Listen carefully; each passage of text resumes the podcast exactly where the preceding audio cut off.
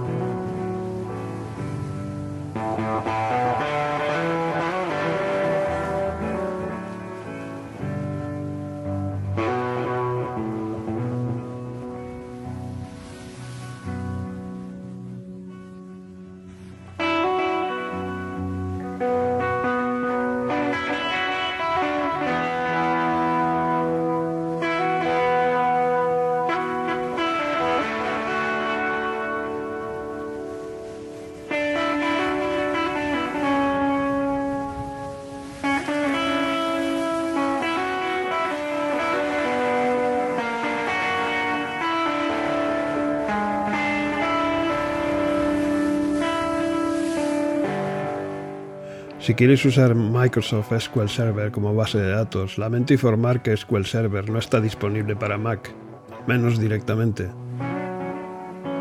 Sin embargo, sí puedes instalarlo indirectamente usando algo llamado Docker. Así que si no lo tienes deberás instalarlo. Voy a hablar un poco más a fondo acerca de Docker en capítulos futuros, pero por ahora baste decir que Docker es el, espacio, es el paso siguiente después de la virtualización de máquinas. Mientras que VirtualBox, del que he hablado anteriormente, virtualiza máquinas, Docker virtualiza sistemas operativos. Docker genera unos objetos llamados containers o contenedores partiendo de lo que en Docker se conoce como Docker Images o imágenes de Docker. Puedes meter dentro de un container tu aplicación y todas sus dependencias, o sea, servidor web, servidor de bases de datos, librerías de programación, etc. Por tanto, un container es funcionalmente igual a una máquina virtual, pero mucho más ligero y fácil de transportar y desplegar. Pero ya hablaremos de eso más adelante. Si no quieres meterte todavía en Docker, como alternativa a SQL Server tienes MySQL. Realmente te recomiendo MySQL. ¿Por qué? Bien, cuando decidas subir tu sitio web a Internet a través de un proveedor de alojamiento, no tendrás que pagar ninguna licencia. MySQL es gratuito, open source. Si te decides por Docker, necesitarás algunas cosas más. Instala Kitematic. Es una aplicación que te proporciona una interfaz gráfica para interactuar con Docker de forma que puedas arrancar o detener contenedores.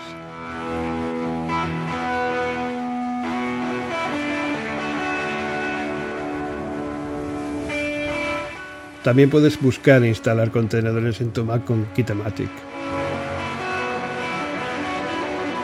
Todo lo que hace Kitematic puede hacerse con una terminal, pero claro, necesitas saber los comandos.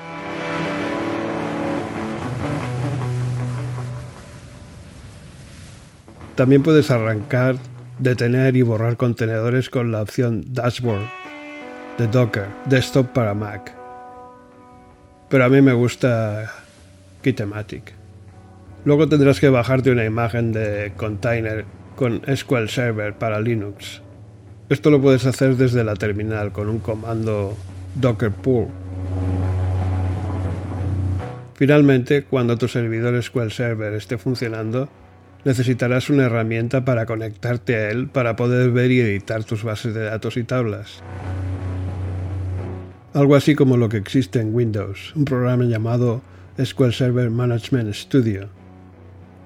En el caso del Mac, podemos descargarnos un programa llamado Azure Data Studio para Mac, claro está.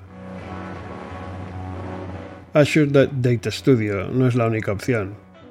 Otra GUI gratuita de SQL Server es eh, dbeaver. es una herramienta gratuita de gestión de bases de datos de código abierto, que se puede utilizar en la mayoría de los sistemas de gestión de bases de datos, como MySQL, PostgreSQL, MariaDB, SQLite, Oracle, DB2, SQL Server, Sybase, Microsoft Access, Teradata, Firebird, Derby y más. Finalmente deberás asignarle memoria RAM a Docker. Esto lo puedes hacer desde la opción Preferencias del programa. Para que Docker funcione bien, lo ideal es que le asignes unos 4 GB de RAM. Mi Mac es bastante antiguo y solo tiene 4 GB, así que le he asignado a Docker tan solo 2 GB de RAM.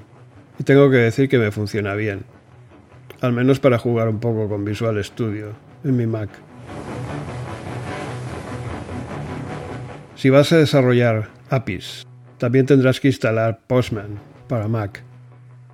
Postman es una aplicación que te permite comunicarte con tu API para probarla. Algo que no puedes hacer con un navegador, al menos no fácilmente. Pero si quieres empezar rápido y no necesitas SQL Server particularmente, vea por MySQL. Como editor de bases de datos puedes usar SQL Workbench, que está disponible para Mac, además de para Linux y Windows. MySQL es una buena opción para empezar. Instalarlo y usarlo son cosas muy sencillas. Visual Studio para Mac es muy similar a Visual Studio para Windows, aunque hay algunas pequeñas diferencias. Para empezar, la versión de Mac parece mucho más simplificada. Al crear tus proyectos no encontrarás tantas opciones o plantillas de proyecto como en Windows. El IDE de la versión para Mac es ligeramente diferente. Por ejemplo, el explorador de soluciones está en la parte izquierda del espacio de trabajo, en lugar de la derecha, como en la versión de Windows. Tampoco existe la Package Management Console, como en la versión de Windows. O sea, que para usar Entity Framework deberás usar comandos de consola, la consola del Mac. Los comandos eh, no funcionarán si no estás en el directorio del proyecto y si no tienes instalada la Software Development Kit de Netcore para Mac. Algo que hay que hacer por separado. No se instala automáticamente cuando instalas Visual Studio.